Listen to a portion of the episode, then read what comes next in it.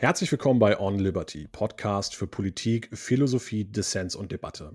Mein heutiger Gast musste am eigenen Leib erfahren, dass man sich Spitznamen nicht immer aussuchen darf, interessiert sich brennend für den Beef in der Mailändern Opernszene und sorgt dafür, dass mittlerweile drei meiner vier Gäste aus NRW kamen. Wer bist du und wie war denn dein Spitzname damals?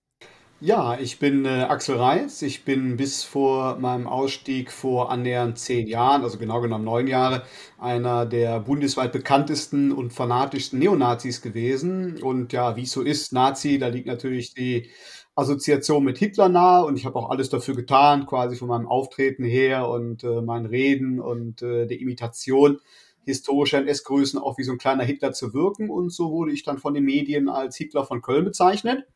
Äh, bin allerdings dann später zum Judas von Köln mutiert, da mir die Szene dann meinen äh, unglaublichen Verrat, den Ausstieg nicht verziehen hat. Und so ist dann zum Glück äh, dieser eine Spitzname durch einen anderen ersetzt worden.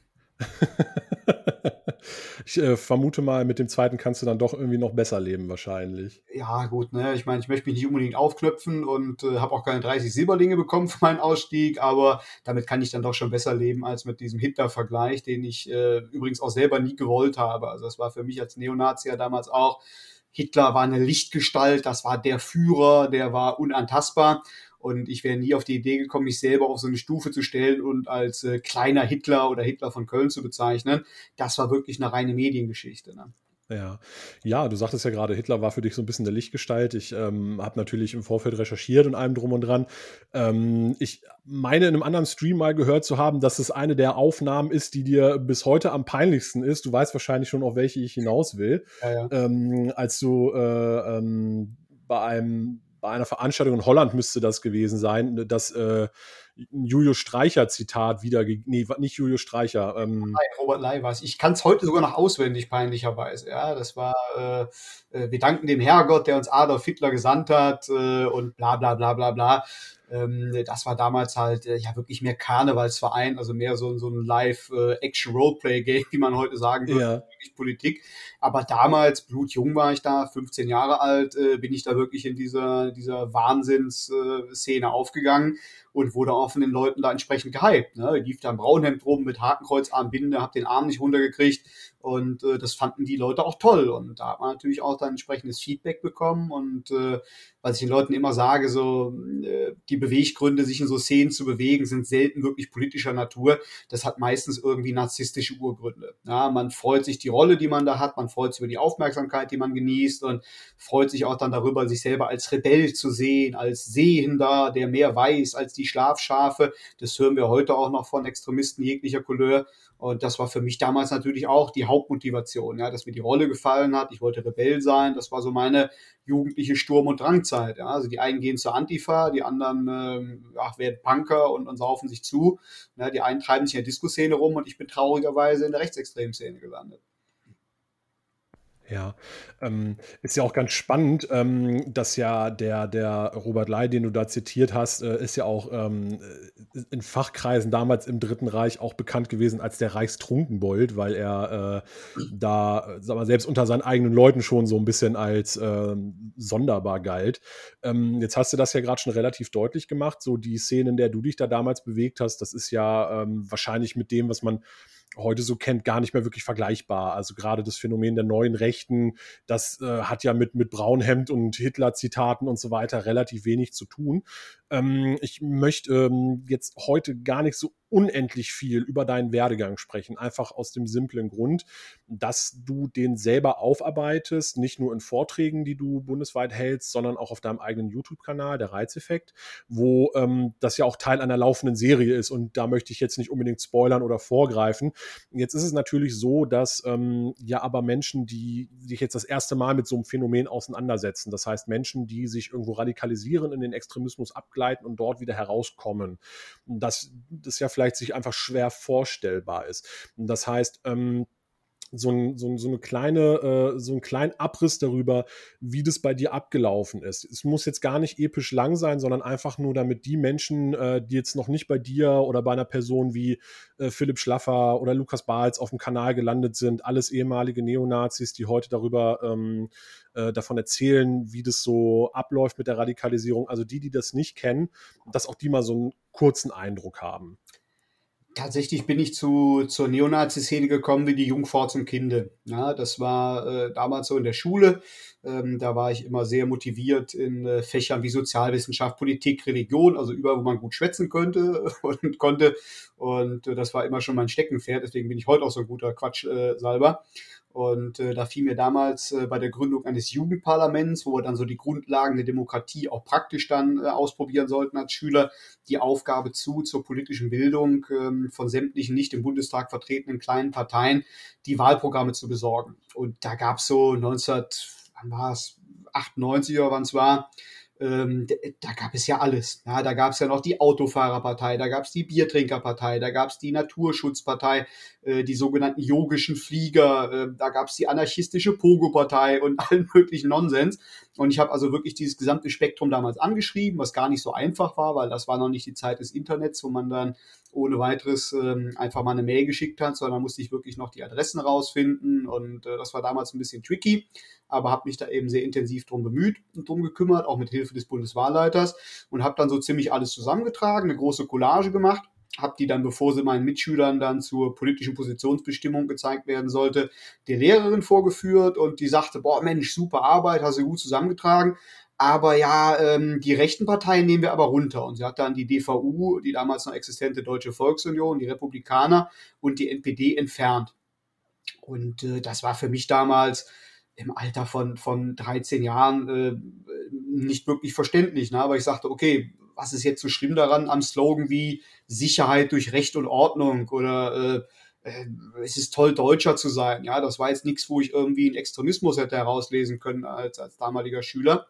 Ähm, und auf der anderen Seite hingen äh, auf der linken Seite dann Parteien wie die MLPD oder die KPDML, die da mit Mao Zedong und Stalin und äh, wirklich anderen kommunistischen Massenmördern fröhlich Propaganda betrieben haben und damit hatten sie kein Problem. Und als ich dann fragte, ich sage, ja, aber ich sage, Positionsbestimmung kann sich doch jeder angucken und selber entscheiden, was er gut findet, sagte sie dann ganz burschikos von wegen, ja, nein, da wird auch nicht diskutiert, diesen Leuten geben wir keine Plattform. Und das hat mich dann irgendwie ein bisschen getriggert zum einen, ja, und zum anderen hat mich auch neugierig gemacht, weil ich sagte, na gut, was ist jetzt so schlimm daran? Dann habe ich halt die Parteien nochmal angeschrieben und wer sich dann äh, sehr schnell gemeldet hat und wer auch dann äh, entsprechend Möglichkeit gab, vor Ort an äh, Treffen teilzunehmen, war die NPD mit ihrer Jugendorganisation, die Jungen Nationaldemokraten. Da bin ich dann aufgeschlagen und äh, die erzählt mir dann natürlich das, äh, was die Szene immer erzählt, was jede Szene erzählt im Extremismus, dass die Freiheit, die uns äh, in der Bundesrepublik zuteil wird, nur vorgespielt sei, dass das keine echte Freiheit ist, dass diese Freiheit von den Feinden Deutschlands dazu benutzt wird, um Patrioten, die es gut mit Deutschland meinen, zu unterdrücken. Und ich hätte das ja quasi selber live erlebt und wäre besonders mutig, dass ich mir mich getraut hätte, dann eigene Fragen zu stellen und mir ein eigenes Bild zu machen.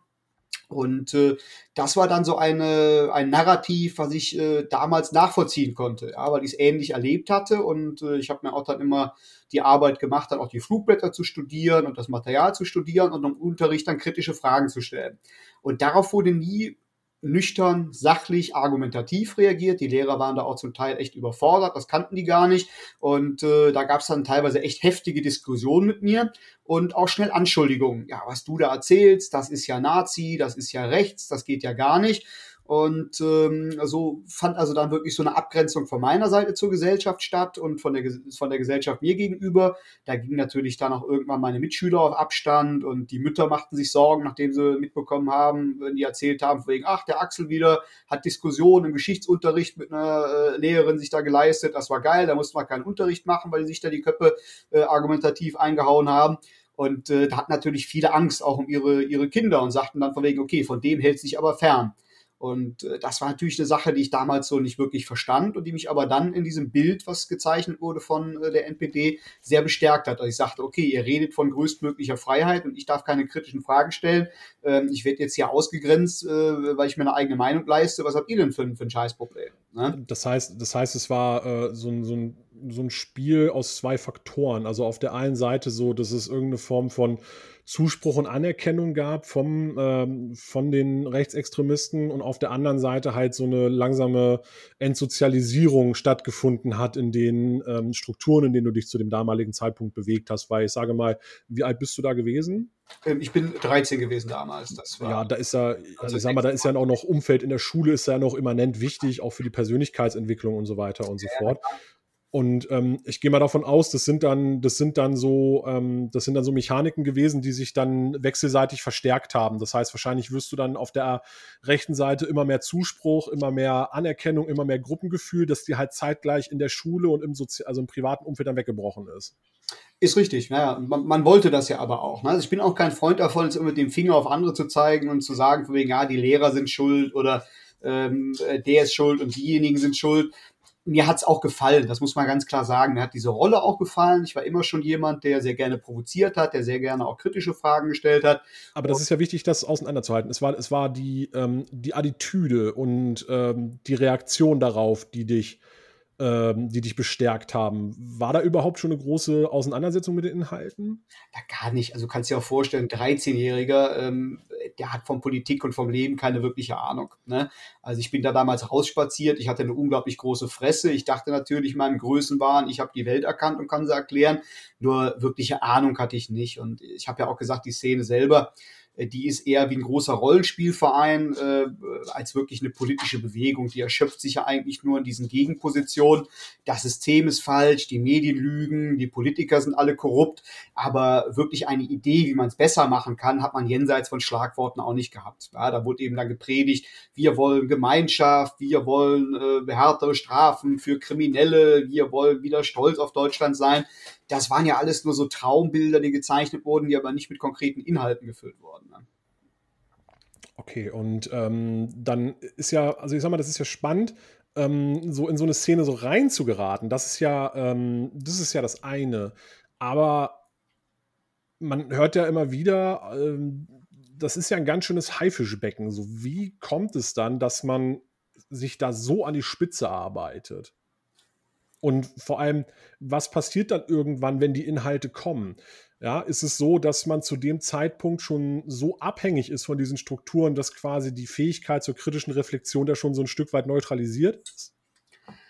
Also abhängig bin ich nicht gewesen. Man muss auch einmal unterscheiden. Es gibt also in der Kriminologie eine Unterscheidung in äh, primär und sekundär radikalisiert. Also sekundär radikalisierte, das ist der Klassiker, das sind frustrierte, durch Netz gefallene Jugendliche, die sowieso schon äh, Macken und Probleme haben und äh, die sich dann aus äh, ideologischen Versatzstücken so eine Erklärung für ihr Verhalten zusammenbasteln und Sündenböcke suchen. Ja, aber ist ja schon ein Unterschied, ob ich auf die Straße gehe und schlag Leuten den Schädel ein und sag einfach, ja, macht das Spaß, weil ich Gewalt geil finde.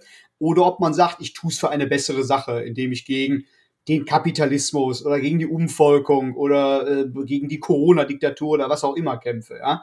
Das sind eben die klassischen sekundär radikalisierten, aber ich war ein primär radikalisierter. Also mich haben schon die Inhalte interessiert und ich habe mich auch primär immer als politisch denkender Mensch gesehen und das ist heute, erkenne ich diesen Widerspruch, aber damals natürlich noch nicht mit 13, habe ich damals gedacht, ich bin ein Freigeist, weil ich mich in dieser Szene engagiere, was andere nicht wollen. Und äh, die, die Mechanismen, die versucht haben, mich äh, davon abzubringen, die waren für mich totalitär, die waren für mich nicht freiheitlich. Ja, also so kam das Paradox zustande, dass ich mich in einer Szene, die eigentlich für totale Unfreiheit eintritt, äh, als Freiheitskämpfer gesehen habe. Das war für mich aber damals kein Widerspruch, weil man fokussierte sich nicht so sehr auf seine eigenen Positionen, sondern immer auf das, was äh, mit einem geschieht. Ja, und da gab es ja viele, viele Dinge. Ich bin auch schon damals dann äh, im blutjungen Alter, als ich dann Wahlkampf äh, für die NPD gemacht habe, äh, massiv angegriffen worden, äh, wurde mit einem Messer angestochen von, von äh, Linksextremisten und ähm, die ersten Kundgebungen,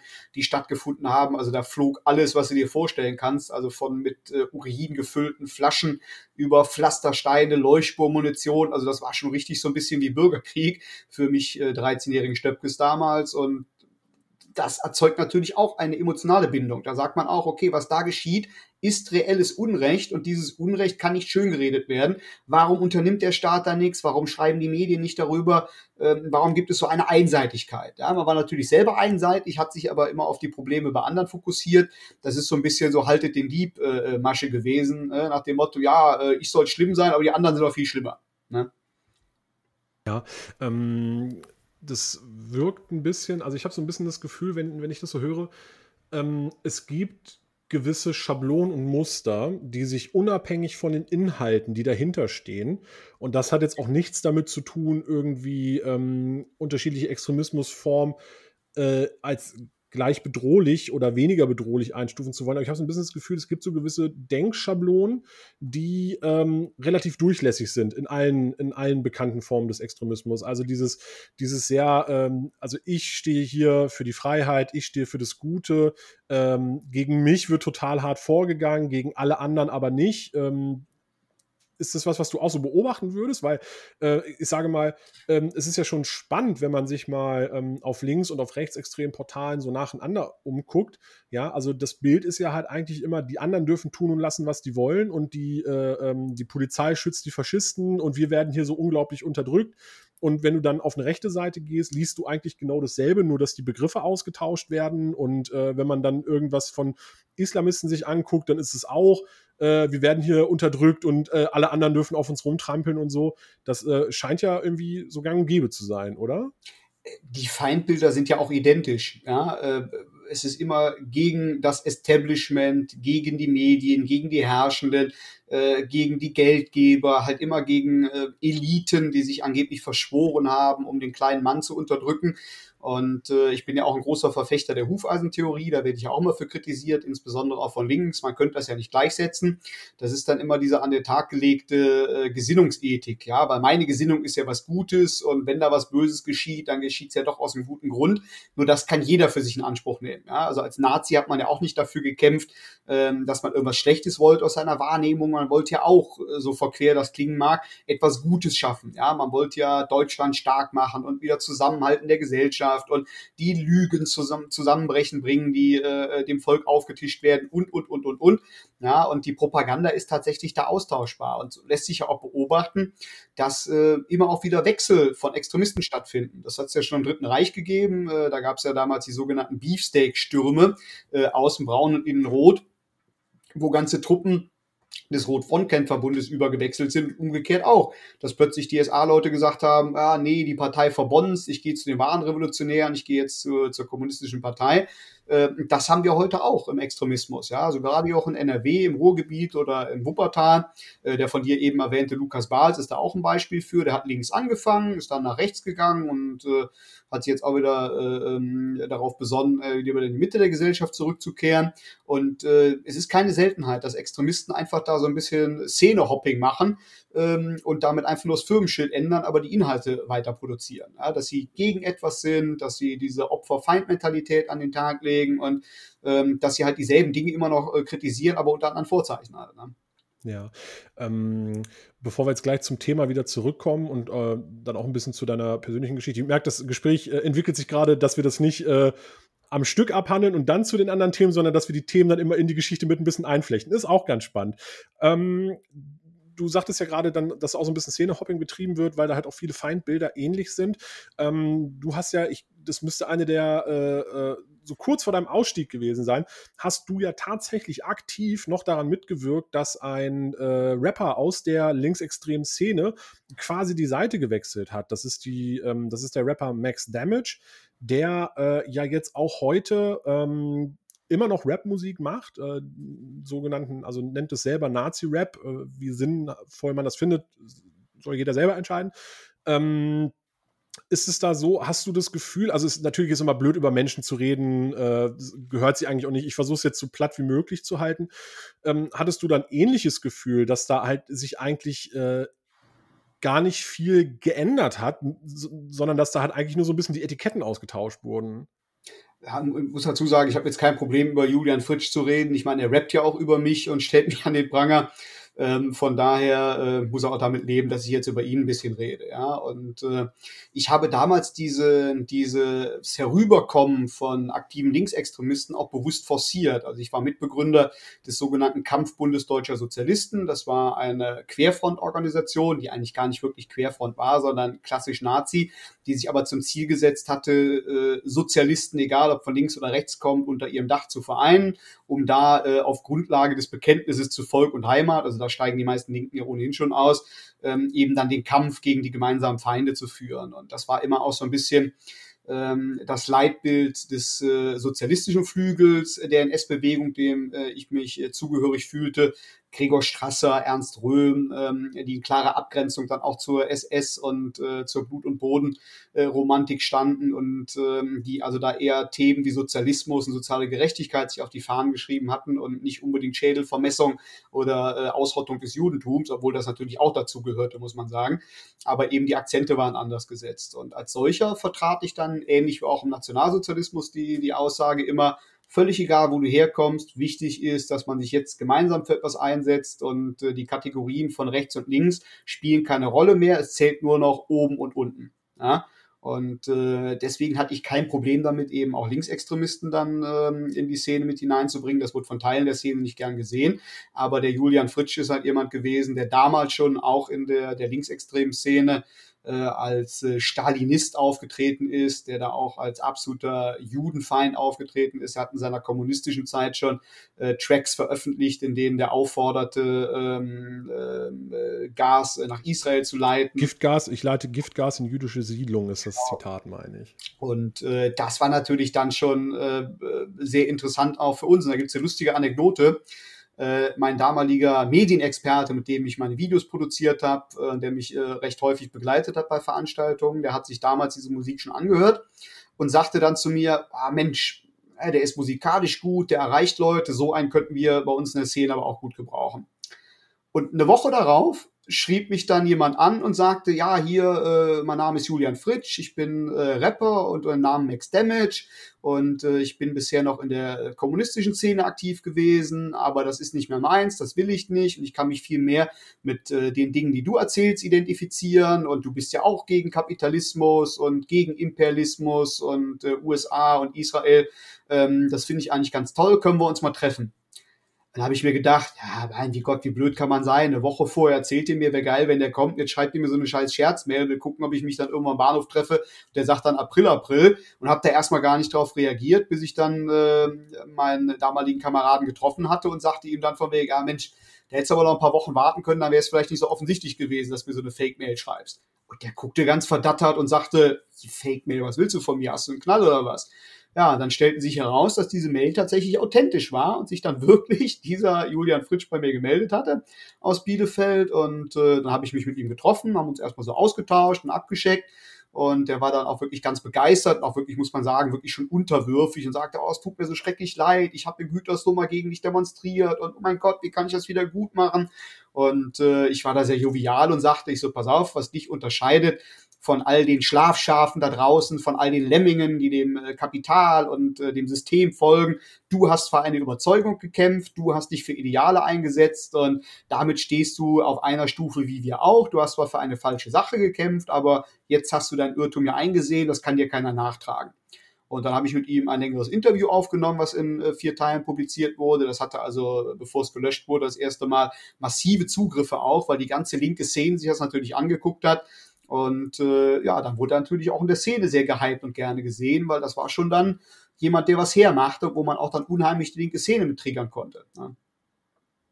Mhm. Die Frage, äh, die jetzt im Raum stand, war, äh, so wie du ihn, wie du ihn beobachtet hast als Mensch, auch während er sich, äh, während er sich dann in die rechte Szene sozialisiert hat.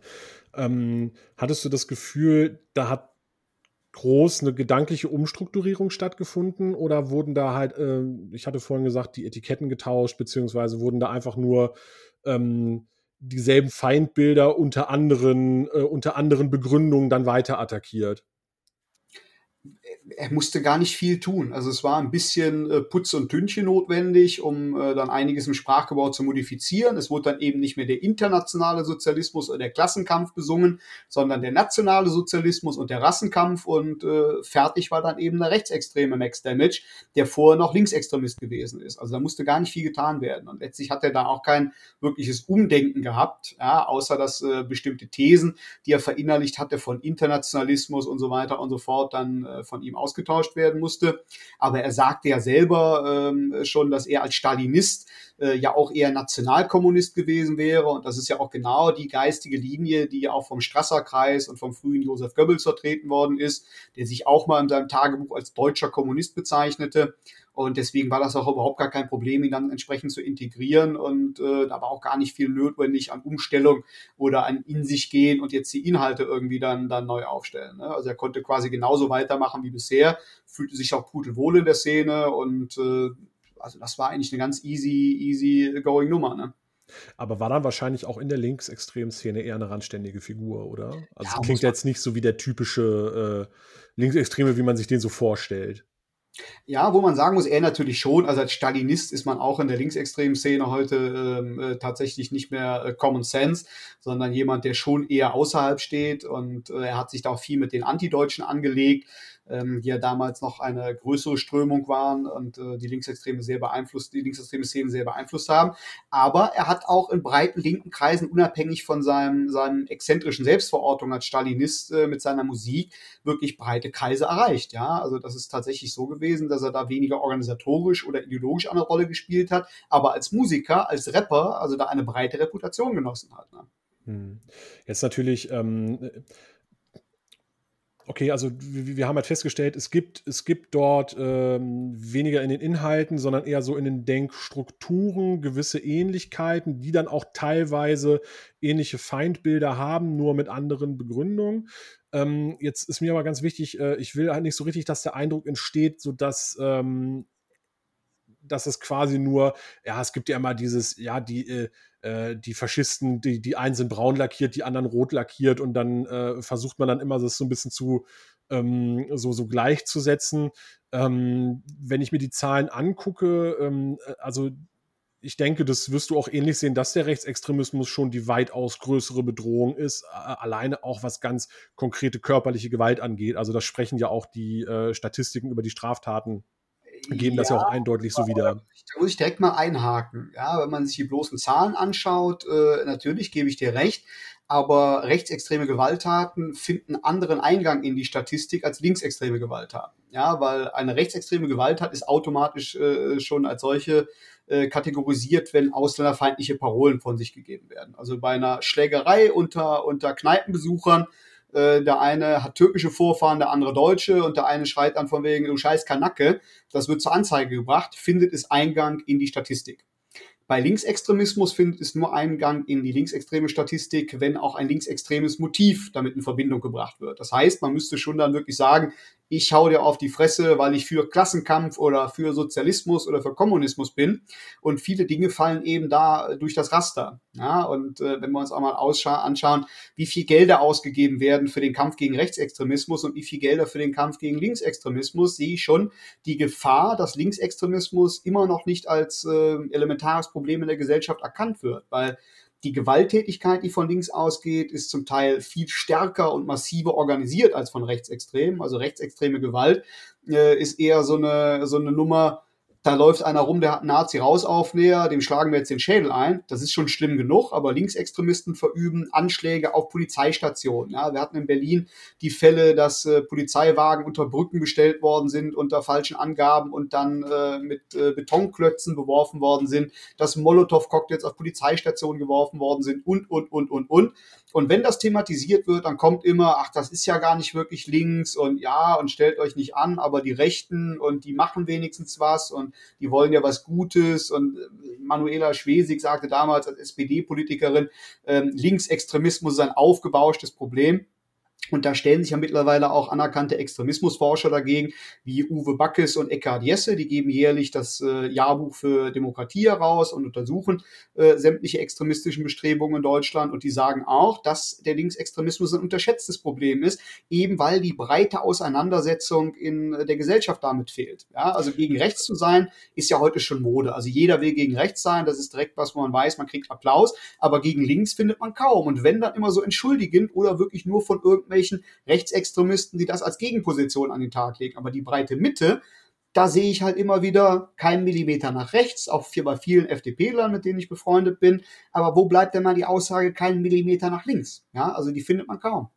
Naja, aber hängt das nicht vielleicht auch eher damit zusammen, also ohne da jetzt, ähm, also geschenkt, was du sagst, okay, die Statistiken sind schwierig und so weiter und so fort, aber ähm, hängt das nicht einfach damit zusammen, dass die Gefahr, konkret Opfer rechtsextremer Gewalt zu werden, viel weiter gestreut ist, weil du hast natürlich recht, vom Linksextremismus aus äh, ähm, geht auch Gewalt aus. So, das ist überhaupt nicht zu leugnen. Und ich würde auch niemals sagen, dass es ein aufgebauschtes Problem ist oder dass man das nicht ernst nehmen sollte, so ganz im Gegenteil.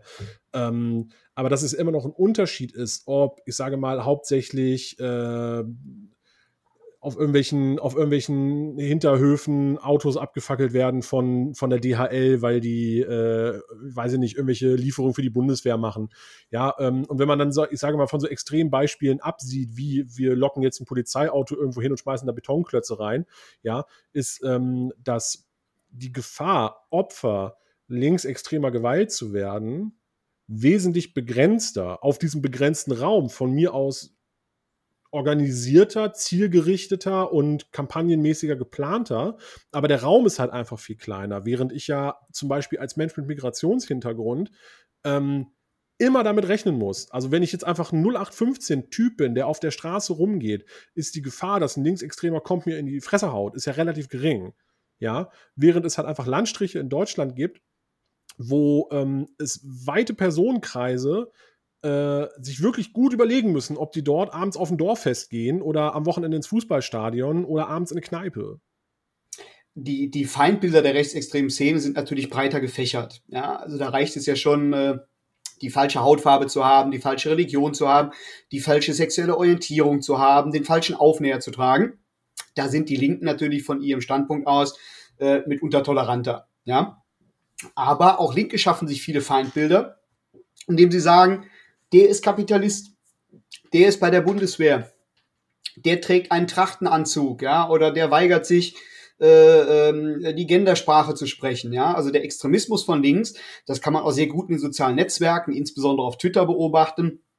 Der ruft ja mittlerweile nicht mehr nur dazu auf, wie früher klassisch Nazis zu bekämpfen oder Faschisten zu bekämpfen, sondern er sieht ja mittlerweile sogar in Islamkritikern wie Ahmed Abdel Samad Wegbereiter der AfD, Wegbereiter des Faschismus in Leuten, wie gesagt, die Kritik an äh, der Gendersprache üben und äh, an jedem einfachen AfD-Wähler oder was, was ja ganz besonders erschreckend war, wo wir gesehen haben, dass ähm, äh, mit den Stimmen der AfD in Thüringen äh, der äh, Kemmerich gewählt worden ist, äh, wie da auf einmal dann die FDP, weil sie einfach Stimmen von einer Partei in einer freien Wahl bekommen hat, auch als Nazi-Partei dargestellt wurde, ja, und äh, da wirklich Anschläge auf ähm, FDP-Büros verübt worden sind und äh, Leute bei Infoständen angegangen worden sind.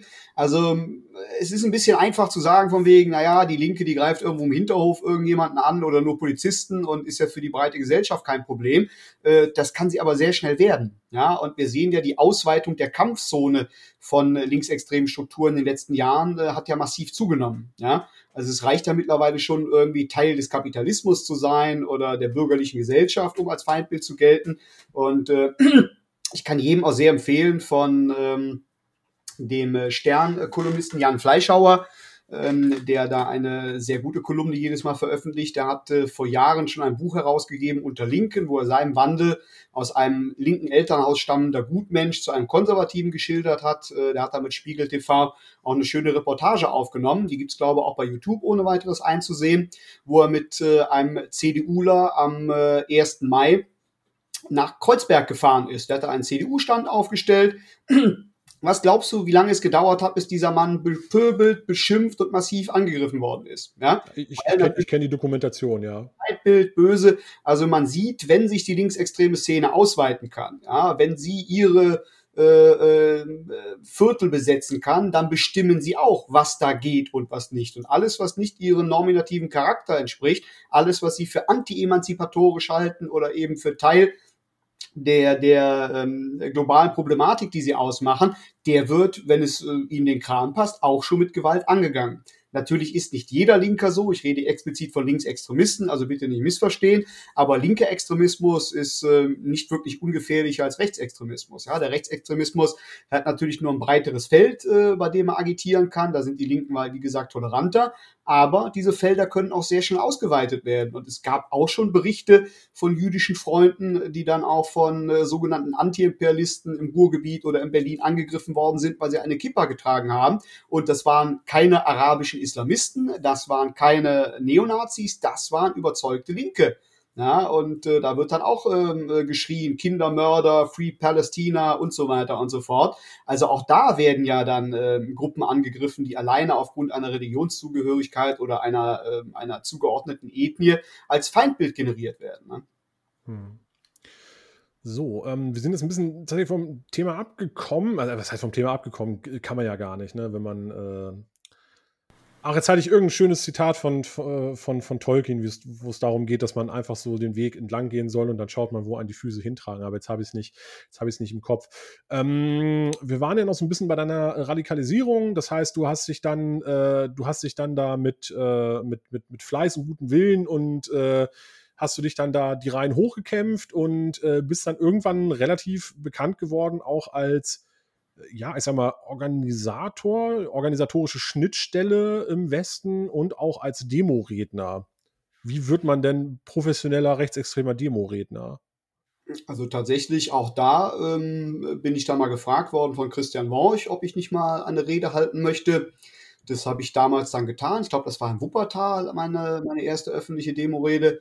Christian und, Worch ist ein anderer, äh, immer noch in der Szene aktiver, ähm, genau, sehr bekannter Rechtsextremist. In den 70er Jahren an der zentralen äh, Rechtsextremisten der Bundesrepublik. Also heute spielt er keine große Rolle mehr, hat sich selber überlebt. Aber damals war er halt ein, ein äh, wichtiger Strippenzieher und auch ein wichtiger Wegbereiter äh, der Szene und er hat mich dann protegiert. Ja? Also ich bin auch jemand gewesen, der auf jede Demo damals gefahren ist, der überall dabei war und auch in diesem Straßenaktivismus aufgegangen ist. Und ähm, ich habe da mal äh, eine Rede gehalten, die war noch vom Blatt abgelesen, kam aber trotzdem so gut an, dass er sagte, Mensch, dich möchte ich gerne öfter ans Mikrofon haben.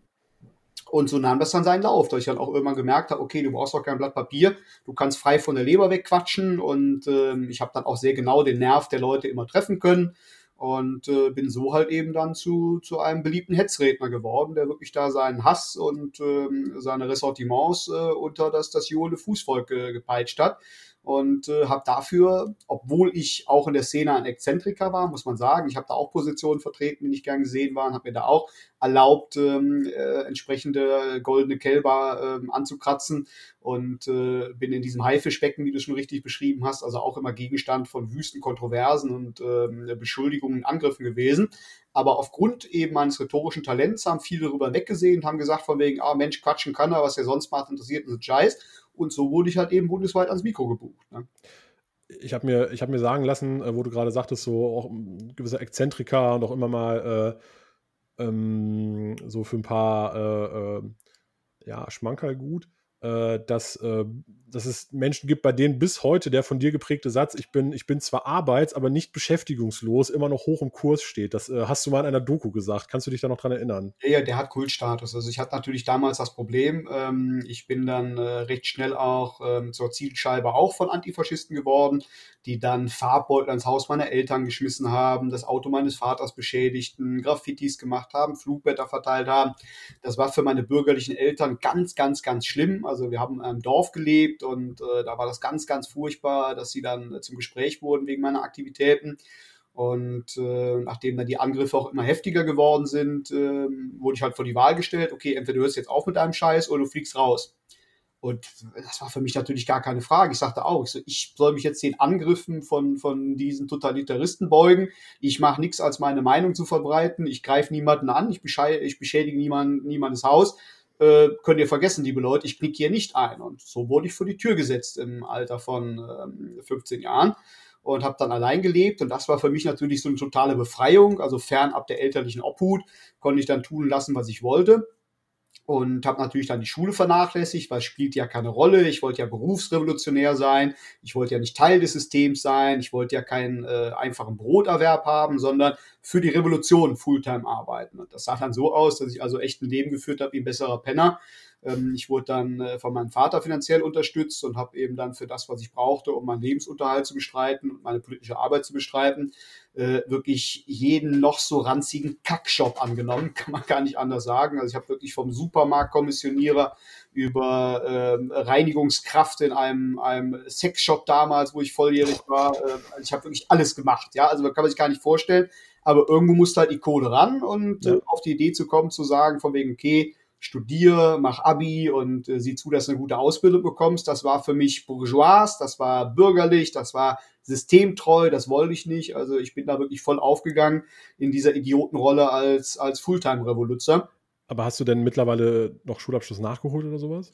Ähm, tatsächlich nein. nein, nein. Ich hatte okay. das Problem war dann, äh, nachdem ich in der Szene dann ausgestiegen bin, das kam ja, ähm, äh, ich hoffe, ich greife jetzt nicht vor, also ich bin ausgestiegen. Alles gut. Ähm, im Jahre 2012, als ich im Rahmen einer groß angelegten Polizeirazzia der Staatsanwaltschaft Koblenz gegen das sogenannte Aktionsbüro Mittelrhein als Unterstützer festgenommen worden bin. Und zu dieser Zeit hatte ich also schon erhebliche Zweifel, ob ich noch weitermachen sollte und plante eigentlich schon, mein Leben in eine andere Richtung vielleicht zu entwickeln.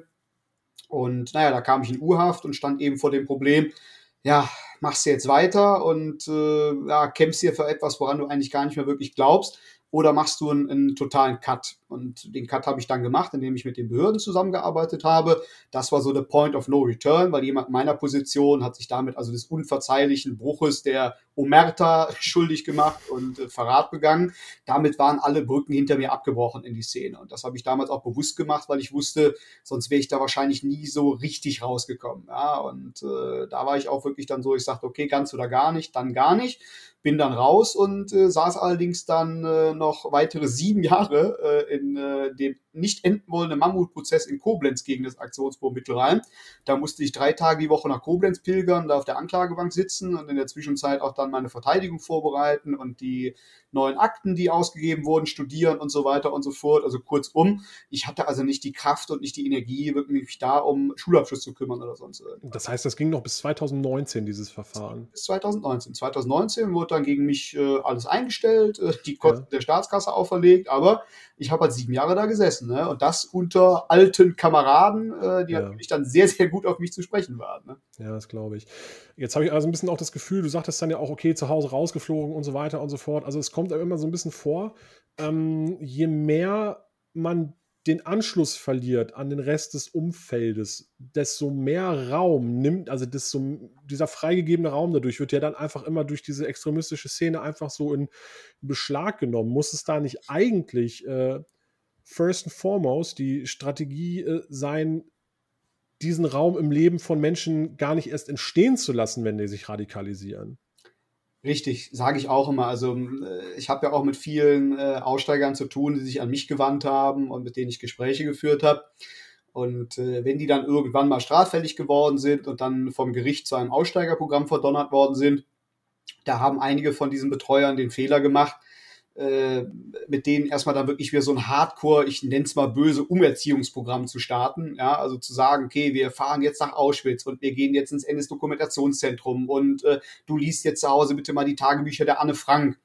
Äh, sie sind damit wirklich ideologisch auf diese Leute ähm, eingewirkt, äh, haben den Anspruch gehabt, ideologisch auf sie einzuwirken, haben aber verkannt, dass sie eigentlich nach Gemeinschaftsgefühl, nach Nestwärme, nach Anerkennung suchen. Ja, das wäre viel sinnvoller gewesen, ähm, nicht wirklich mit der mit der vollen Pauke draufzuhauen, ihnen zu sagen, wie doof sie doch sind oder wie falsch das ist, was sie sich da zurechtgelegt haben in ihrem Weltbild. Es wäre sinnvoller gewesen, die mal mitzunehmen ähm, zu einem Fußballteam, in dem auch türkische Mitspül äh, Mitbürger, arabische Mitbürger spielen äh, und äh, zu sehen von wegen, okay, du kannst hier in der Mannschaft mitwirken, du kannst hier Teil einer Gemeinschaft sein. Du musst keine Grenzen aufbauen. Du musst nicht andere Menschen abkanzeln, nur weil sie eine andere Hautfarbe haben oder weil sie eine andere Herkunft haben.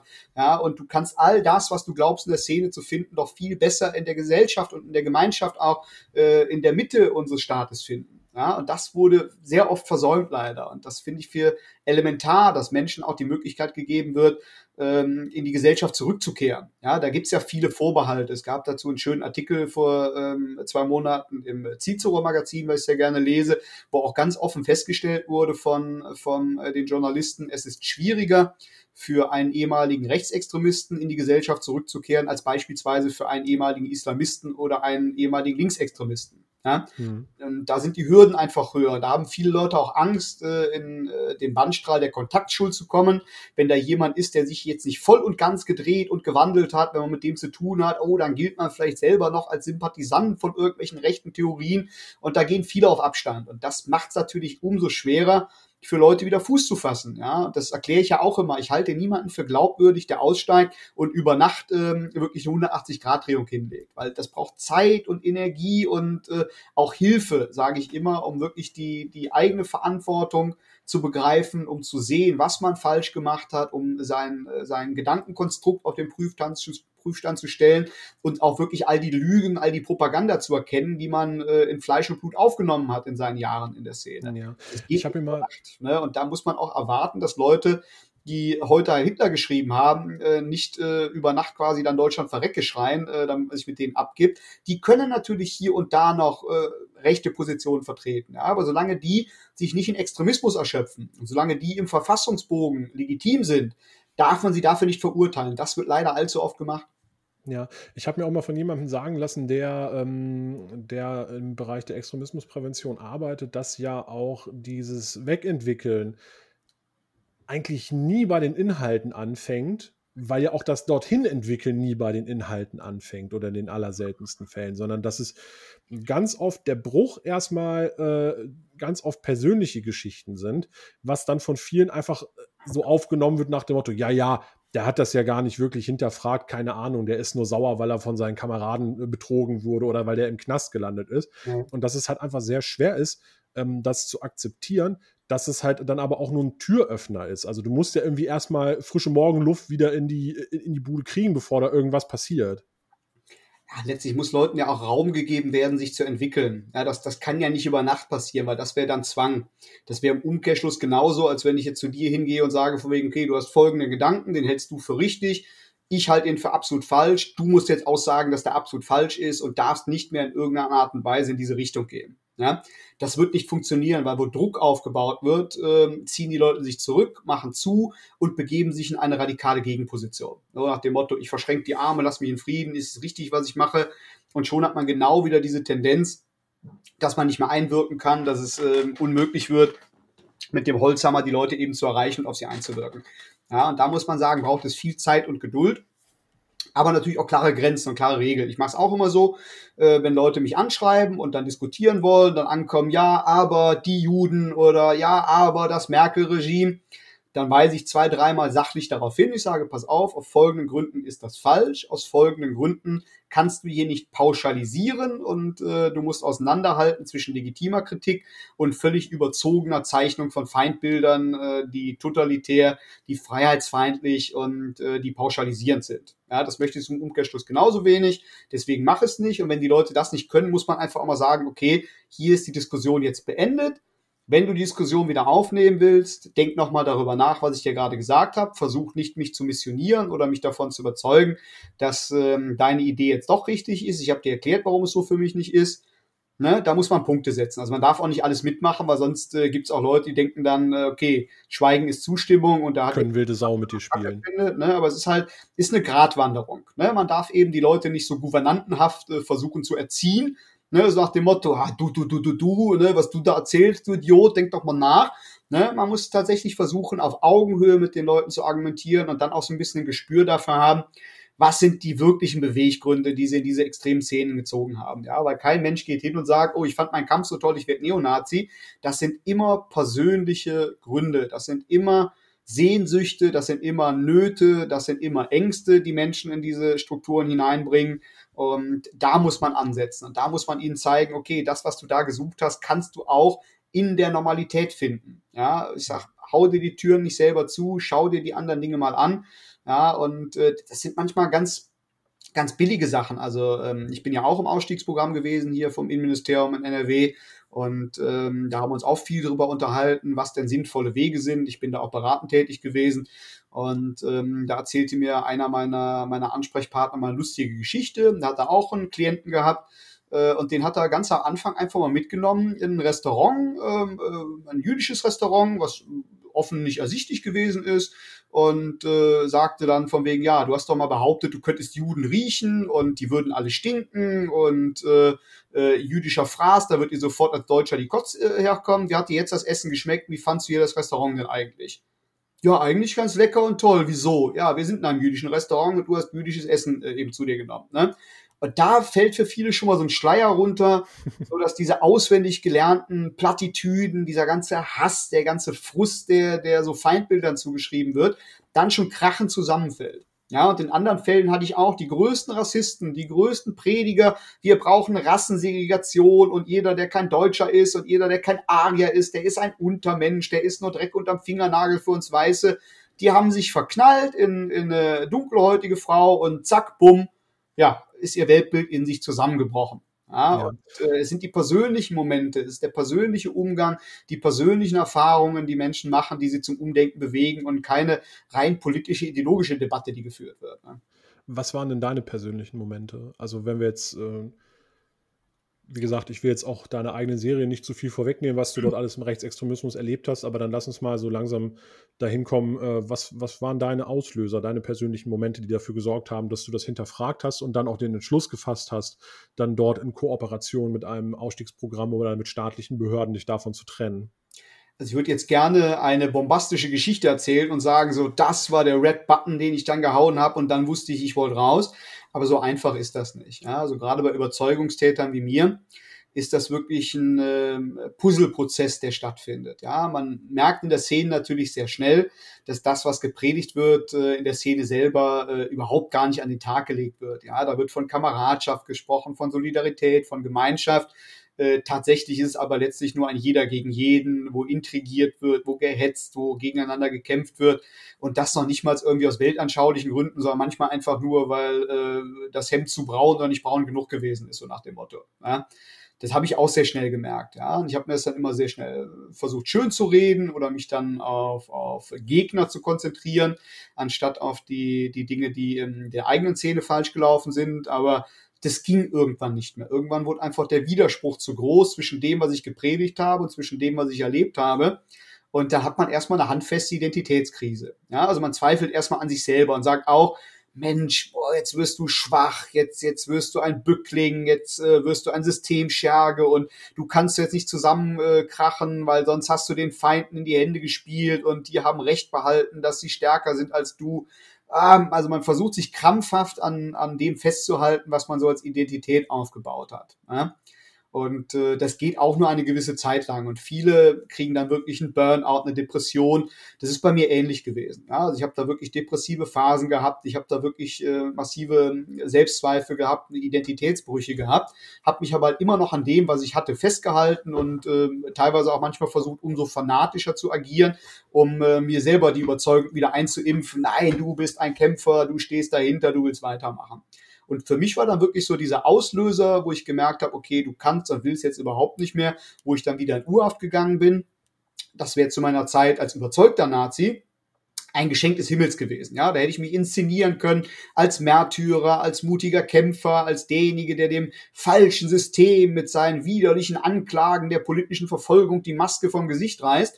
Aber so war ich ein Häuflein Elend. Ja, ich saß da und wusste ganz genau, okay, kannst diesen Kampf nicht führen, weil dir einfach der Glaube abhanden gekommen ist. Ja, und das ist ein Prozess, der, der sehr lange braucht, ja, dass wirklich äh, dieses Glühen in einem, er ist ja auch ein Stück weit sehr irrational, einfach abhanden kommt. Ja, und Glauben kann man nicht erzwingen äh, und Glauben kann man auch nicht anzüchten, der kommt und der geht und bei mir war irgendwann gegangen und da habe ich schon gemerkt, okay, so kann dein Leben nicht weitergehen, das hat nicht wirklich Zukunft, das hat nicht wirklich Tauch, du musst was anderes machen. Und das war für mich dann wirklich so der Katalysator, wo ich sagte, okay, gut, dann schlagen wir jetzt ein komplett neues Kapitel im Buch auf.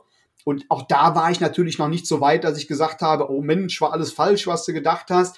Man sucht erstmal Erklärungen und sagt, ja, liegt nicht an der Idee, die Idee war richtig, aber die Szene ist halt kacke, die Leute sind halt doof. Ne? Mit dem willst nichts zu tun haben. Und irgendwann merkt man dann, ja, aber was du da erzählst, ja, trifft eigentlich nicht auf das zu, was du eigentlich selber möchtest. Ja, zum Beispiel äh, ein Leben in, in Sicherheit, ja, und auch einen, einen bescheidenen Wohlstand und auch die, die Annehmlichkeiten des, des bösen, bösen Kapitalismus, ja. Ich möchte mein iPhone nicht abgeben, ich möchte mein Netflix nicht abbestellen, ja, und äh, ich möchte auch gerne bei Ausländern essen gehen und nicht nur Weißwurst und Sauerkraut auf dem Teller haben, ja. Und das sind dann eben alles so Dinge gewesen, die man sich dann ins Bewusstsein gehoben hat, weil man ja auch raus war aus dieser Echokammer und die dann dazu geführt haben, dass man Stück für Stück aufgearbeitet hat, okay, was habe ich mir eigentlich dabei gedacht? Was war der Gedanke, den du da vertreten hast? Und äh, was stand eigentlich tatsächlich dahinter? Und aber hast du dann, ähm, aber hast du dann bei diesen, also ich würde es jetzt mal sagen, so diese die, die Radikalisierung, die hat dann immer so Zwischenstufen. Ne? Also das heißt, ja. so Stück für Stück baut man irgendwelche Sachen ab. War das dann immer so, dass du auf jeder neuen Stufe gedacht hast, okay, hier bin ich jetzt am Ziel? Oder war, da, war dir das schon bewusst, dass das ein Prozess ist? das war ein Prozess und der ist auch fluide gewesen. Also man hat jetzt auch nicht so eine, so eine Checklist gehabt äh, nach dem Motto, okay, das und das und das musst du abarbeiten. Das kommt ja auch automatisch. Ja, also ich habe äh, neben dem äh, im Ministerium, dem Aussteigerprogramm, ähm, auch noch ähm, einen äh, seelsorgerischen Betreuer gehabt. Das ist der Sekt- und Weltanschauungsbeauftragte der Evangelischen Kirche im Rheinland, mein Freund André Schäfer, den ich auch hier an dieser Stelle mal ganz herzlich grüße, auch wenn ich sicher bin, dass er wahrscheinlich den Podcast nicht hören wird, aber egal. Auch kannst du mir zuschicken, also so ist ja nett. Wird, wird, aber er hat so viel zu tun, also er ist ah, okay. für alles. Der macht ja Scientology, der macht äh, Zeugen Jehovas, der äh, macht äh, also wirklich alles links wie Rechtsextremismus als religiösen Extremismus. Ja. Das ganz alleine da als, als Sekten- und Weltanschauungsbeauftragter, deswegen ist der echt überarbeitet, deswegen bin ich ihm auch nicht böse, wenn er sich meine Videos anschaut. Aber der Mann hat mir halt auch sehr geholfen, weil er eben noch mal eine andere Herangehensweise hatte als eben das Innenministerium und mit mir viele Diskussionen geführt hat, mir oftmals den Spiegel vorgehalten hat. Und das ist dann wirklich so ein bisschen eine konstante Weiterentwicklung. Ja, und äh, wenn ich mich heute reden höre, rede ich auch schon in vielen Bereichen ganz, ganz anders als noch im Jahre 2012 oder 2014. Und ich bin auch sicher, wenn ich in fünf Jahren äh, zurückblicke, werde ich mich auch weiterentwickelt haben. Und das ist eben ja, das. Das, das. Das wäre jetzt so die nächste Frage gewesen. Also, ähm, ich sage mal, was mir auch immer so eine gewisse Sicherheit im Leben gibt, ist ja der Gedanke, dass man irgendwie so eins mit sich ist und das Gefühl hat, man hat jetzt so seinen Blick auf die Welt gefunden. Und natürlich verändert der sich dann im Laufe der Zeit irgendwie mal hier und da und so weiter. Aber eine gewisse, ja, ich möchte sagen, wie so eine gewisse Grundgelassenheit, die sollte ja, ähm, die sollte ja irgendwie mit da sein. Ähm, hast du das Gefühl, das ist etwas, das dir durch diese Verunsicherung einmal auf so etwas so krass hereingefallen zu sein, dass dir das genommen wurde, dass du jetzt irgendwie das Gefühl hast, du wirst niemals an dem Punkt ankommen, wo du dir wirklich 100% trauen kannst, dass das jetzt, ähm, dass du jetzt da dein, dein Zen gefunden hast? Ganz, ganz ehrlich möchte ich das auch gar nicht. Also mein, meinen inneren Punkt kann ich finden, dass ich weiß, was ich möchte. Ja, dass ich sage, das ist das, wie ich mein Leben führen möchte, das ist das, äh, wo ich ein gutes Gefühl bekomme, wo es mir, mir gut mitgeht und das sind Dinge, mit denen es mir schlecht geht. Das ist eine emotionale Geschichte. Aber gerade weltanschaulich, ideologisch will ich mich nicht mehr in irgendeine Gruppe verorten. Ich bin Individualist, ich bin Grundsatzliberaler, ich sage, jeder soll seine Freiheit haben. Was ich für mich als richtig erkannt habe, muss ich anderen nicht aufoktroyieren und aufzwingen wollen, solange sie mich in Ruhe lassen, dass ich die Leute in Ruhe. Ja, und das ist eben eine schöne Idee, weil so kann man sich wirklich völlig frei bewegen. Und ähm, das führt natürlich auch immer zu Problemen, weil wir sind heute gewohnt in der Gesellschaft äh, in Schubladen zu denken und schwarz-weiß zu zeichnen. Und äh, bei meinen Videos ist das Lustige, äh, heute Abend kommt auf meinem Kanal ein Video über die AfD und äh, das wird nicht lange dauern, bis irgendwelche Wutbürger wieder auftauchen, die dann erzählen, oh, linke Propaganda, die linke Ratte, der ist ja völlig rot und oh mein Gott. Ja, und wenn ich dann morgen äh, ein Video veröffentlichen würde, wieder über die Antifa, indem ich die kritisiere, dann wird wieder kommen, ja, der ist ja immer noch rechts und immer noch die alten Feindbilder und er hat sich gar nicht geändert die Leute können einfach da nicht differenzieren. Aber ich bin mittlerweile an einem Punkt, wo ich sagen kann, ich kann alles Kacke finden. Ich ordne mich nicht mehr einer Gruppe, einem Kollektiv zu, sondern ich bin ich. Und ich selber gestehe mir auch zu, Fehler zu machen. Ich gestehe mir auch zu, dass ich mich weiterentwickle, dass ich neue Informationen auffasse und dass ich die Dinge immer wieder individuell betrachte und äh, kein vorgefertigtes Gedankenkonstrukt im Kopf haben muss, wie es damals der Fall war, ja, wo alles schon schon vorbestimmt war, ja, wo man alles dann entsprechend versucht hat, ähm, hineinzudrücken in das ideologische Korsett, was man versucht hat, der Welt überzuziehen. Und äh, das versuche ich heute nicht mehr. Ich nehme die Dinge, wie sie kommen. Ich betrachte sie individuell, pragmatisch und äh, baue darauf dann ergebnisoffen meine Meinung auf. Ja. Jetzt ist ja ähm, auch gerade im Kontext von äh, radikalen Strukturen ähm, wird der Begriff Freiheit auch immer im Mund geführt, relativ groß. Und äh, wenn man, wenn äh, drei Leute über Freiheit sprechen, hat man danach meistens vier verschiedene Definitionen. Ähm, was ist Freiheit für dich heute, vor allem im politischen ist eine, ist eine schwierige Frage. Ja, also wie du schon sagst, Freiheit selber ist ja immer auch eine individuelle Freiheit. Ja, also es kann auch Freiheit sein, dass äh, sich jemand dazu entscheidet, in Knechtschaft zu leben. Ja, auch das äh, muss man als Freiheit den Menschen zugestehen. Aber Freiheit ist tatsächlich zum einen die Abwesenheit von Zwang aber nicht nur, sondern auch äh, die Freiheit, sich äh, freiwillig in bestehende Strukturen einzugliedern. Ja, deswegen bin ich kein Libertärer. Die Libertären definieren das ja mitunter so, dass es eine totale Freiheit geben muss und dass äh, jede Form von Kollektiv oder ähm, von, von Gemeinschaft äh, schon falsch ist. Und ähm, das ist für mich Anarchismus. Das kann nicht funktionieren. Ich denke schon, dass wir als Menschen uns auch ähm, als Gemeinschaftswesen greifen müssen, dass wir da auch soziale Verantwortung an den Tag legen müssen aber das eben einem gesunden Rahmen mit Augenmaß, mit Sachverstand und so ist immer individuell abzuwägen, äh, welche Freiheit nun sinnvoll ist zu gewähren und welche nicht, ja, und äh, wie die Leute auch dazu bereit sind, Eigenverantwortung an den Tag zu legen. Und äh, da haben wir jetzt das Problem, dass wir in Deutschland ja mittlerweile eher ein Nanny-Staat sind, wo man den Bürgern selten Eigenverantwortung zutraut. Wir sehen das ja gerade jetzt auch hier im Lockdown dass da eher vorgeschrieben wird, anstatt mal auf Eigenverantwortung zu setzen. Das halte ich für fatal und halte ich für, für einen absoluten Fehler. Aber natürlich muss auch da die Waage eben dann gezogen werden, okay, was geht, was geht nicht. Und das ist auch immer ein gesellschaftlicher Prozess, ja, dass man da gemeinsam zu Überzeugungen, zu Grundwerten gelangen muss. Und äh, das schließt natürlich ein, dass da auch andere Leute eben dann ähm, nicht ihre Ideen unbedingt voll und ganz umsetzen können. Das ist für denjenigen natürlich schwer. Äh, aber auch diesen Leuten muss eben das Recht gegeben werden, ihre Ideen in den Diskurs mit einzubringen und dafür zu werben, für ihr Leben und ihr, ihre Lebensentwürfe äh, einzustehen. Ja, das ist für mich alles Freiheit. Hm. Okay. Ähm, jetzt, was mich, äh, was mich jetzt persönlich noch beschäftigt hat, wo wir, ähm, wir haben uns ja sehr viel jetzt darüber unterhalten, wie radikalisieren sich Leute, wie deradikalisieren sich Leute. Und ganz oft, ähm, oder beziehungsweise wir sind ja ähm, irgendwie so ein bisschen, wir haben ja herausdestilliert, dass es ganz oft was mit, ähm, mit Wünschen zu tun hat oder mit Bedürfnissen von Menschen, gerade im Heranwachsen. Jetzt würde mich mal interessieren, das trifft ja auf diese klassischen Formen des Extremismus zu, wie wir sie halt oft ähm, thematisieren. Ja, ähm, aber diese Radikalisierungen, diesen neuen Formen des Extremismus laufen ja einfach völlig anders ab. Also worum, worauf ich hinaus will, sind Verschwörungsmythen, das sind die, äh, das sind die Radikalisierungen, die durch politische Ereignisse in den letzten Jahren stattgefunden haben, wo ja plötzlich, also Flüchtlings, diese Flüchtlingssituation, die Corona-Pandemie und so weiter und so fort, wo ja auch erwachsene Menschen, die halt einfach mitten im Leben gestanden haben, äh, auf einmal einen Hau weg haben und sich einfach wahnsinnig radikalisieren. Also wenn man sich diese Querdenken-Demos anguckt und so, also ja, klar, dann marschieren auch diese, das klassische Neonazi-Milieu mit, aber da sind ja auch einfach stinknormale, bodenständige Leute, die halt einfach völlig am Rad drehen auf einmal. Also, also ist jetzt spannend, äh, weil wer die eine goldene Erklärung dafür hat, der, äh, der hat ja wahrscheinlich auch äh, äh die Patentlösung und ist dann äh, millionärswürdig. Aber so was hast du dir darüber Gedanken gemacht? Woher kommt das? Ja, natürlich sehr intensiv. Also da gibt es äh, jetzt auch keine, keine einzelne Antwort auf so eine komplexe Frage. Und ich denke, da kommen verschiedene Faktoren zusammen.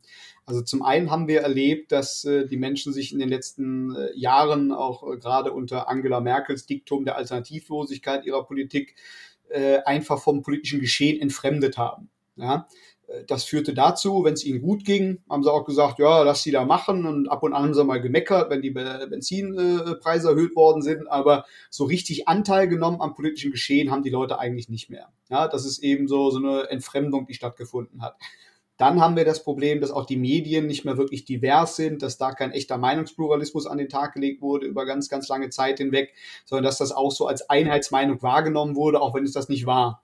Ja, und ähm, das führte dazu, dass eben die Leute sich alternative Quellen gesucht haben. Das war zu meiner Zeit noch schwerlich möglich, aber heute ein Klick im Internet und du bist auf YouTube oder in den, den sozialen Netzwerken sofort auf irgendwelchen Verschwörungstheoretiker-Seiten und äh, viele Leute posten auch dann über das Teilen äh, wirklich Ideen und Narrative, die auf den ersten Blick gar nicht als Teil einer groß angelegten Theorie zu erkennen sind. Und so werden Feindbilder geschaffen, so werden Zweifel gesät, so werden Ängste bestärkt und ähm, so finden sich Leute auch in Filterblasen wieder in denen äh, sich dieselben immer das Gleiche erzählen, was dann als absolute Realität wahrgenommen wird. Und wenn jemand kommt mit einer alternierenden Meinung, wird er sofort äh, dem massenpsychologischen Kampfeinsatz unterworfen und soll dann als Lügner, als Idiot, als Verleumder oder als Teil der Verschwörung dargestellt werden.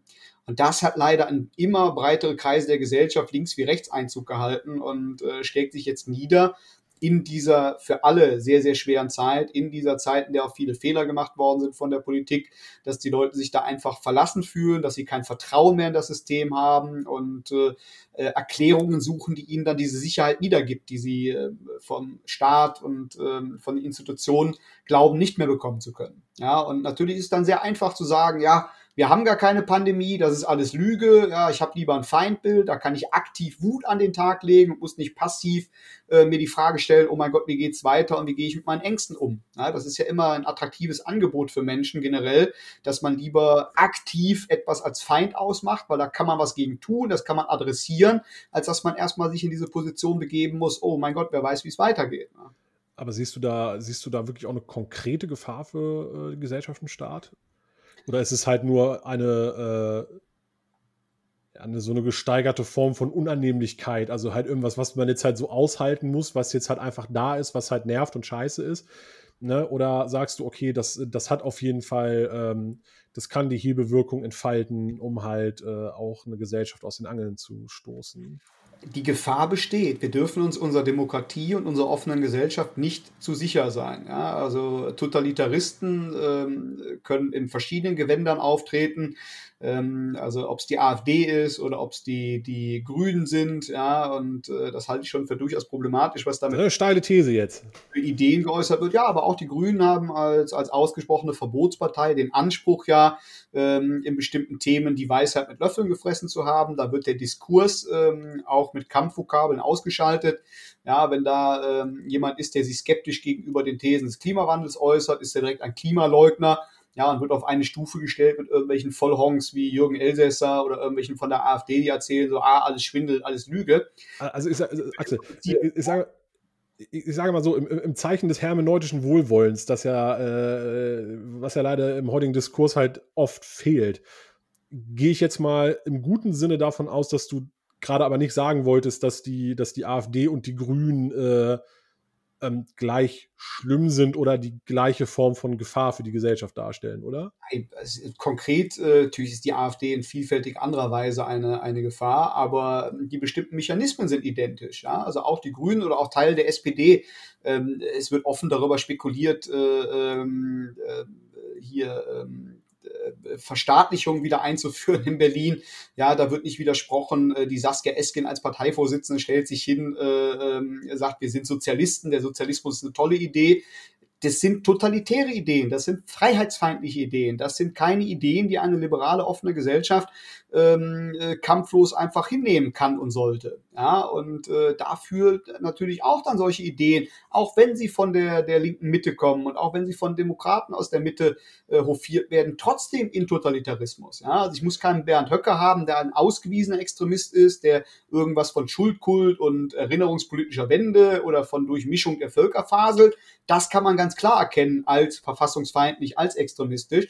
Aber genauso extremistisch ist es, wenn den Leuten die Freiheit genommen werden soll, ja, selbst zu entscheiden. Und wir haben gerade auch von den Grünen protegiert und, und äh, wiedergegeben unglaubliche Eingriffe in die Vertragsfreiheit. Ja. Das ganze Quotensystem ist undemokratisch und ist ein Eingriff in die Vertragsfreiheit. Ein Eingriff in die Vertragsfreiheit ist es, wie jetzt jüngst vorgeschlagen wurde, ja, äh, wir wollen keine Einfamilienhäuser mehr bauen, ja, wir müssen Mehrfamilienhäuser bauen, ja, das sind alles Dinge, die einer offenen, liberalen, demokratischen Gesellschaft nicht gut zu Gesicht stehen, weil das ist der Weg in den Totalitarismus, der von diesen Leuten bewusst beschritten werden soll. Auch wenn sie es nicht so nennen, sehe ich das durchaus aus als eine reelle Gefahr an und vor allem auch eine schlimmere Gefahr, aber bei der AfD weiß jeder, woran er ist. Ja, die mögen 10% an Wählern bekommen, vielleicht im Osten auch 15%, aber die Allgemeinheit weiß, was die da machen, das führt zu nichts Gutem. Ja, bei den Grünen ist ja immer noch dieses Narrativ ähnlich wie auch bei Greta Thunberg und Fridays for Future. Die sind für die Umwelt, die sind für das Gute, die sind für eine schöne bunte Welt.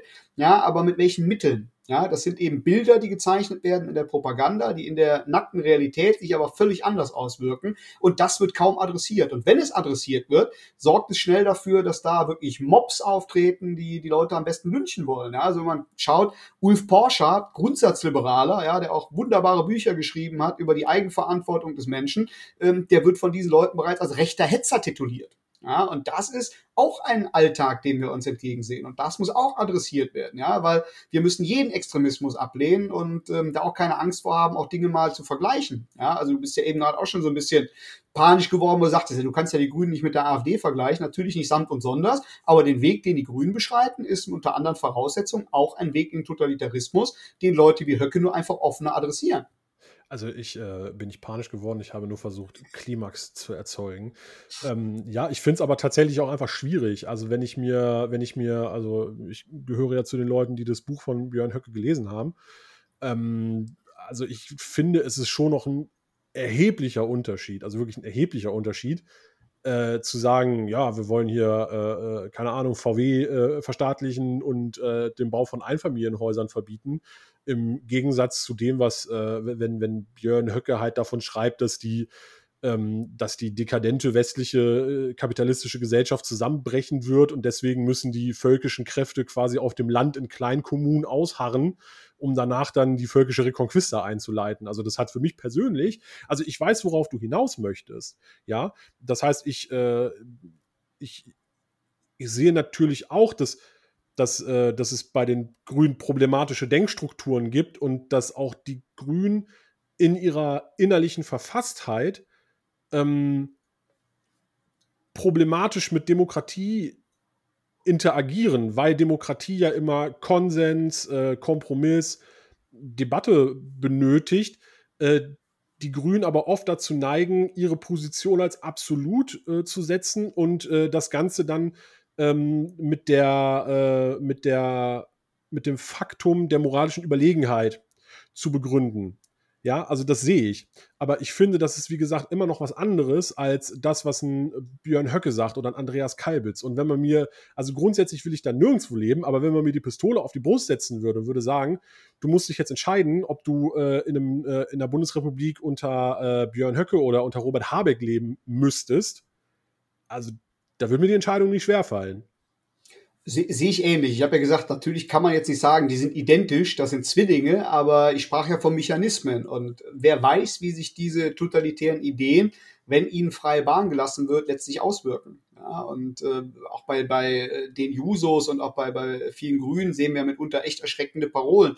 Ja, äh, auch bei der Linkspartei, wenn da gefordert wird von wegen, ja, wir können ja einfach mal anfangen, hier Kapitalisten zu erschießen, haha, war halt ein Joke ähm, da wird das von vielen einfach klaglos hingenommen. Ja? Und äh, wenn der Höcke irgendeinen propagandistischen Furz loslässt, wohlweislich, dass er mit seinem, seinem Dog-Whistling ja dann auch wieder die, die Aufmerksamkeit auf sich zieht, wird eine viel härtere und viel entschiedenere Gegenposition eingenommen. Ja? Und äh, wir müssen uns mal klar werden, dass der Marxismus genauso eine unselige Idee ist wie der völkische Nationalismus eines Höcke und eines Kalbitz.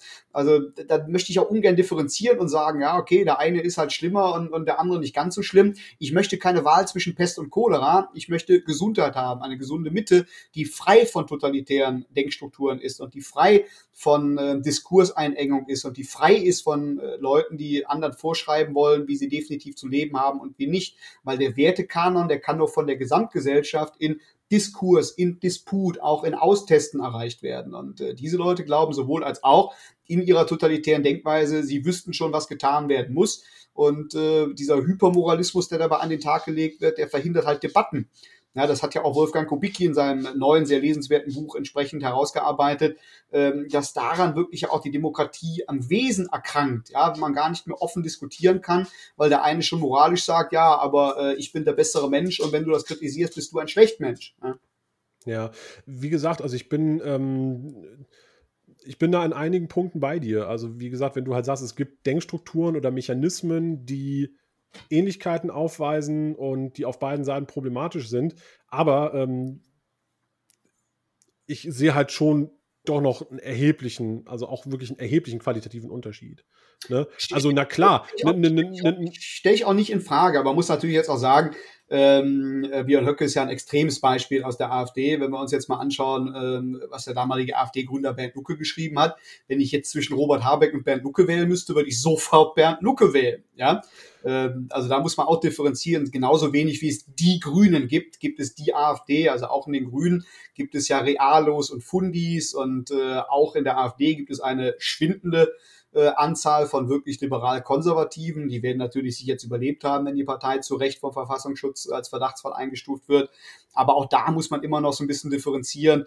Höcke ist ja nicht, noch nicht die gesamte AfD. Ja, da gab's naja, aber ich sag mal, der, der, der, der Flügel, beziehungsweise der ist ja mittlerweile aufgelöst, aber der, der, ähm, der ostdeutsche Teil ist eigentlich schon komplett dort unter der Fittiche und der, man, Westdeutsche bewegt sich auch dahin. Also äh, wollte ich gerade sagen, und wenn man sich das, wenn man sich das, wenn man das ein bisschen verfolgt, also auch in NRW hat sich ja letztes oder vorletztes Jahr der Landesvorstand zerlegt, weil dort der Flügel halt immer mehr an Einfluss gewonnen hat. Den auch jetzt noch hat. Man muss ja dazu sagen, dass auch die Gemäßigten in der Partei eben diese dieser reellen Macht und dem reellen Einfluss des Flügels, ob er sich noch so nennt oder äh, aufgelöst hat, spielt ja keine Rolle, weil die Leute sind noch da, die Strukturen sind noch da, ähm, nicht entziehen kann.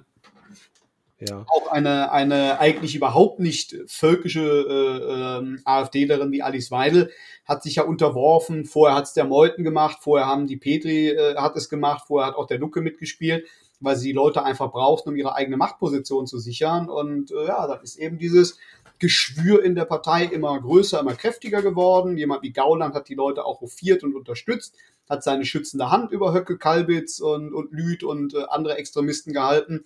Und die Partei ist jetzt wirklich, ja, man kann sie anders sagen, äh, verseucht. Ja? Also ich habe auch dazu aufgerufen, wählt die bitte nicht mehr. Da kommt nichts Gutes mehr bei rum. Ja? Und jeder, der da in irgendeiner Art und Weise noch vernünftige Gedankengänge hat, der soll dem Beispiel von Konrad Adam folgen und anderen, äh, die wirklich die Reißleine gezogen haben, gesagt haben, das ist nicht mehr meine Partei, ich muss hier raus. Ja?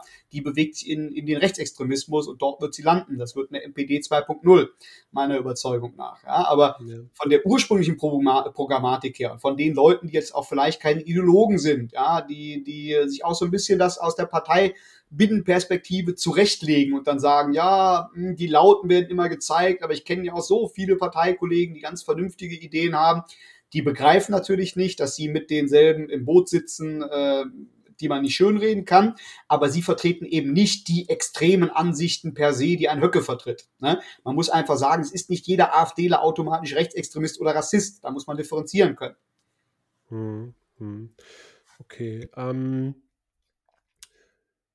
jetzt sind wir ein bisschen weggekommen von dem, von, von, von ich sage mal, diesen Radikalisierungen in diesen neuextremistischen Milieus, wie so Querdenker und so weiter. Und äh, die Frage war da ja so ein bisschen, also du hattest das ja dann auch beantwortet, dass dort auf jeden Fall erhebliches Gefahrenpotenzial für die Demokratie liegt. Ähm, wie siehst du das mit Phänomenen wie ähm, den ähm, Rechtsextremismus in staatlichen Behörden, wie, ähm, wie der Polizei? Also bevor, bevor die Aussage kommt, ich will überhaupt nicht sagen, dass das dort eine mehrheitsfähige Meinung ist, aber es scheint dort ja einfach Strukturen zu geben, auch fest verankert, die, ähm, die dort extremistischen Weltbildern anhängen. Es gibt äh, Hannibals Schattenarmee, die ja äh, nur mehr oder weniger aufgeflogen ist, den UNITA-Verein, diese ganzen Strukturen, die dort sind. Ähm, dein, also ganz simpel, so wie, wie beurteilst du das? Natürlich sind ähm, autoritäre Strukturen wie die Bundeswehr oder wie, wie die Polizei äh, natürlich anfällig für Extremisten, die äh, Autoritarismus wollen, die Totalitarismus wollen, die eine klare Hierarchie haben wollen. Und äh, finde es auch sehr richtig und wichtig, dass darüber gesprochen hat. Nur man sollte daraus nicht einen Generalverdacht aufbauen gegen die Polizei oder gegen die Bundeswehr, weil es wird ja auch mittlerweile sehr viel getan zur Aufklärung und es wird sehr viel versucht, entsprechend auch einzuwirken auf die, die Transparenz dieser Behörden. Und ähm, letztlich ist es ja auch da nur ein Spiegelbild auf der einen Seite, dass sich da die Rechten hier einfinden. Auf der anderen Seite haben wir eine, eine vom Verfassungsschutz beobachtete linksextreme Verfassungsrichterin in Mecklenburg-Vorpommern, ja, die mit den Stimmen der CDU sogar gewählt wurde.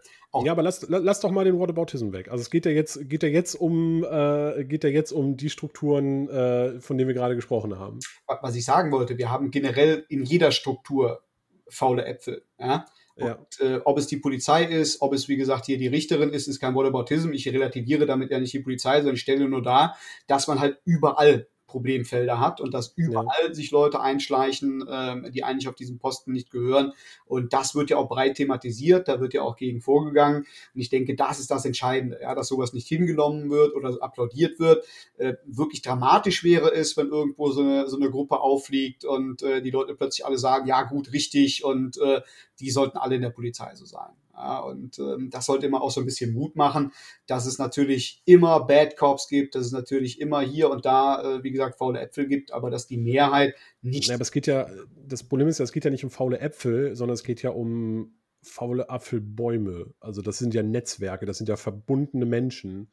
Ne? Und ähm, also ich weiß nicht, wie du das siehst, aber mir ist mulmig bei dem Gedanken, wenn ich daran denke, dass ähm, ganz offensichtlich aus Behördencomputer Informationen rausgegeben werden, womit dann Menschen bedroht werden, die Migrationshintergrund haben. Und mir wird auch mulmig dabei, äh, wenn ich dran denke, dass ehemalige Elitesoldaten und äh, Armeeangehörige sich zusammensetzen mit anderen Menschen und dort halt einfach paramilitärische Trainings abhalten. Ja, natürlich, logisch. Aber wie gesagt, da gibt es nicht genug Aufklärung, nicht genug Transparenz. Nur ähm, die Netzwerke, die bestehen, Netzwerk ist immer so ein großes Wort. Also es gibt ja keine gesamten Behördenstrukturen, die da quasi unterwandert und übernommen worden sind. Da sind die Kontrollmechanismen zum Glück ja auch noch hoch genug. Das sind halt Leute, die sich kennen, Leute, die versuchen, ihren Einfluss geltend zu machen und äh, die da aber auf Widerstand gestoßen sind und dann ja auch enttarnt werden konnten. Ja, also hat das System ja nicht versagt, sondern hat ja wirklich auch gezeigt, okay, das geht nicht, die Leute holen wir jetzt raus und äh, das wird jetzt thematisiert und da wird jetzt geschaut, wer noch mit drin hängt. Ne? Naja, also aber das, äh, der äh, Hannibal ist aufgeflogen durch Taz-Recherchen, nicht durch, äh, nicht weil das irgendwelche internen Kontrollen geklappt haben. Okay, war das rein Taz-Recherche? Okay, gut. Das war, das war von der Taz. Also da gibt es auch, also ich mag ihn normalerweise nicht, deswegen, äh, äh, ja gut, YOLO, wie man bei den jungen Leuten sagt. Ich sag's jetzt einfach, der, der Thilo Jung, der hat ja die ähm, der hat ja die Leute von der Taz zu Gast gehabt. Das ist eine sehr interessante Folge, wo das mhm. auch, äh, wo das auch auseinanderklamüsert wird. Also das ist nicht durch interne Kontrollen aufgeflogen, sondern äh, dadurch, dass da von außen rein recherchiert wird. Ich habe jetzt diese Hannibal-Geschichte nicht wirklich vor Augen. Also ich weiß, hier in NRW gab es ja auch entsprechende Chatgruppen, wo sich Leute ja. ausgetauscht haben, Hitlerbilder geschickt haben und so weiter und so fort.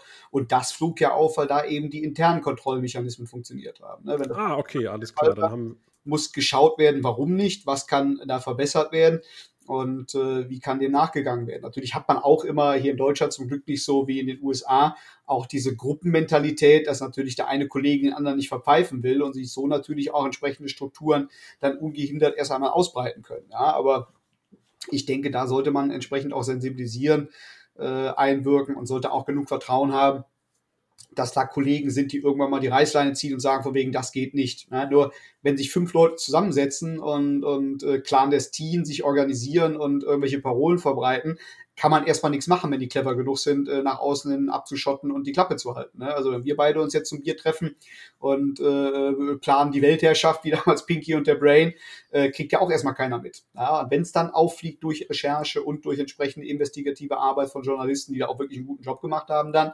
ähm, ist es natürlich umso wichtiger, die Dinge auch dann zu hinterfragen, wer hätte was mitbekommen können und wo hat das System versagt, damit da eben dann korrigieren eingegriffen werden kann. Aber mhm. das System an sich halte ich schon für sehr, sehr gut und denke nicht, dass das System an sich korrupt ist oder faul ist oder durchsetzt ist von solchen Leuten. Ich denke, das sind doch Randerscheinungen. Ne?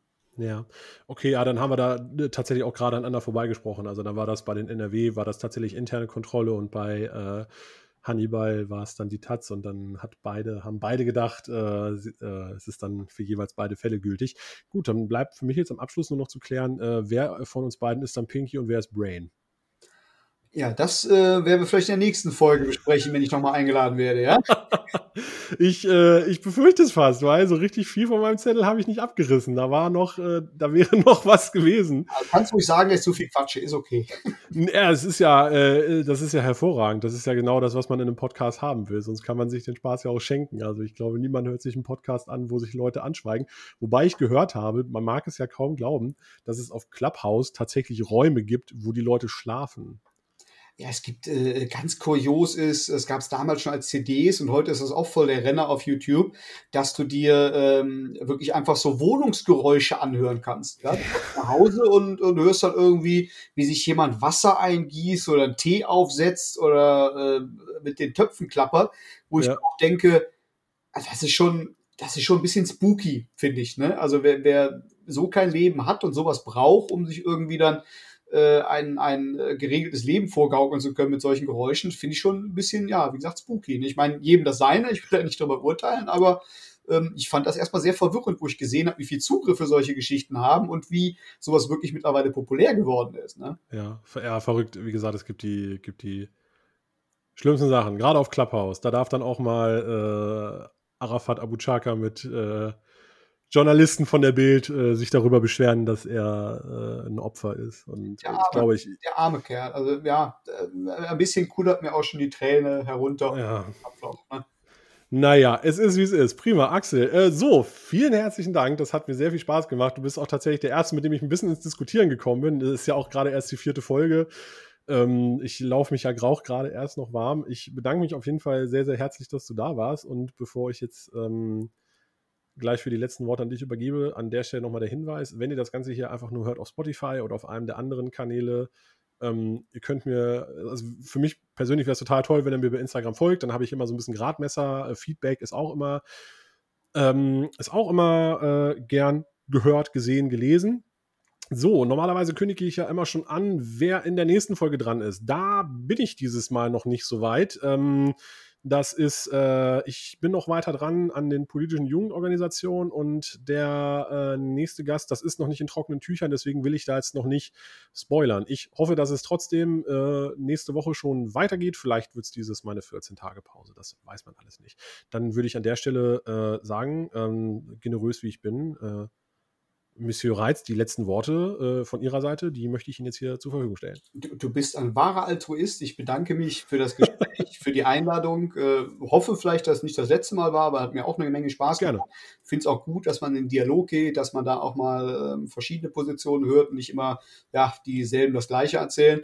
Und äh, checkt auch gern meinen YouTube-Kanal aus, der Reizeffekt, auch meinen äh, Instagram-Account, den findet ihr auch hier ähm, beim guten Liberty Podcast unter den Followern und unterstützt diese Arbeit, unterstützt generell die Arbeit gegen Extremismus äh, und gegen Totalitarismus. Da ist jeder zu aufgerufen und verlasst euch nicht darauf, dass der Staat euch hilft, sondern wir müssen alle eine gesunde Gesellschaft werden und äh, das sollte eigentlich das Leitmotiv sein, was jeder mitnehmen kann. Prima, siehst du, habe ich das glatt noch vergessen. Also ich wollte auf jeden Fall auch, äh, schaut euch die Videos auf dem äh, Kanal von Axel an, die sind echt spannend. Er ist auch in einem Verein tätig, Extremismus e.V. Schaut euch den auch auf jeden Fall an. Ähm, schaut euch ansonsten alles Mögliche an, worauf ihr Lust habt. Äh, äh auf meinem Instagram äh, habe ich momentan sehr viele Accounts von Minischwein äh, gefollowt, weil mir das einfach Spaß macht, mir kleine Schweinchen anzugucken, die durch die Gegend hüpfen. Jeder muss ja irgendwas machen, was ihn fröhlich macht. Wir brauchen ich, äh, Wie bitte? Ich sag, wir brauchen alle ein Hobby. ja. das ist einfach, das macht einfach, dann, dann startet man gut in den Tag. Du machst dein Handy an und kriegst halt nicht erstmal Krisen und äh, Pleiten und Katastrophen, sondern du hast ein kleines Schweinchen, das eine Wassermelone futtert. Ist äh, einfach schön. ich gucke mir immer sehr gerne Corgi-Videos an. Ja? Die Queen hat ja Corgis und meine Freundin hat auch einen Corgis, äh, hat einen Corgi äh, von ihren drei Hunden ein und äh, die sind ah, okay. witzig, ja, weil die, die sind so puschelig und wuschelig und wild und aufgedreht und äh, wirklich so, ja, so, so ein bisschen so ein Homunculus-Körper, der eigentlich gar nicht passt. Und die machen auch ganz tolle Dinge. Also da habe ich auch tatsächlich an so, so Dingen äh, meinen Spaß dran, ja. Ja, jedem Tierchen sein Flisierchen. Ich bedanke mich recht herzlich dafür, dass ihr mir zugehört habt. Anderthalb Stunden, heute war es ein bisschen länger. Ähm, bis zum nächsten Mal. Bleibt mir gewogen. Tschüss.